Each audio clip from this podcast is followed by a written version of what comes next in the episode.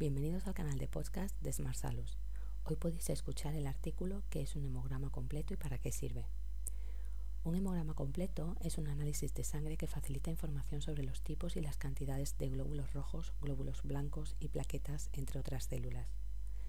Este tipo de examen se llama biometría hemática y se realiza con equipos que están completamente automatizados, pudiendo tener los resultados en un tiempo relativamente corto.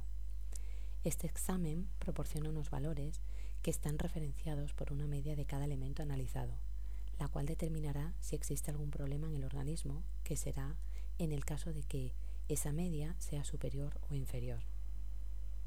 Aunque estos valores también dependerán del sexo, edad, altura y del tipo de muestra de sangre.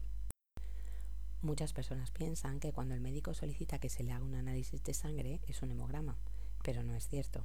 En la solicitud del análisis, el especialista marca qué es lo que quiere que se analice, ya que en la sangre hay muchas sustancias como pueden ser las proteínas, electrolitos, anticuerpos, hormonas. Un hemograma completo se realiza para tener información sobre las células de la sangre. Dentro de este análisis hay tres series que entran, que son la serie roja, la blanca y la plaquetaria. En la roja se mide los hematíes, hematocritos y hemoglobina. En la serie blanca, o también llamada leucocitaria, se miden los leucocitos y en la serie plaquetaria se mide el recuento de las plaquetas. ¿Cómo se realiza un hemograma completo? Pues esta prueba, en esta prueba no se necesita que se haya hecho ningún tipo de ayuno anterior. Simplemente con extraer una pequeña cantidad de sangre venosa sobre aproximadamente unos 5 centímetros cúbicos de alguna vena de la flexura del codo es suficiente. ¿Para qué sirve un hemograma completo?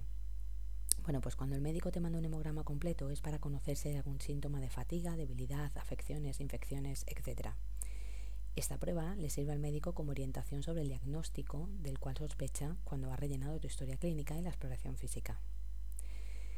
Además también hay algunas situaciones que pueden variar el resultado, como por ejemplo cuando una mujer está embarazada. Además del embarazo, hay algunas otras situaciones que también alteran los resultados de un hemograma completo. Algunos de ellos pueden ser la deshidratación, el ejercicio intenso, los medicamentos, el estrés o la ingesta de algunos alimentos que pueden variar, como ya hemos comentado, el número de la serie tanto roja como blanca como plaquetaria.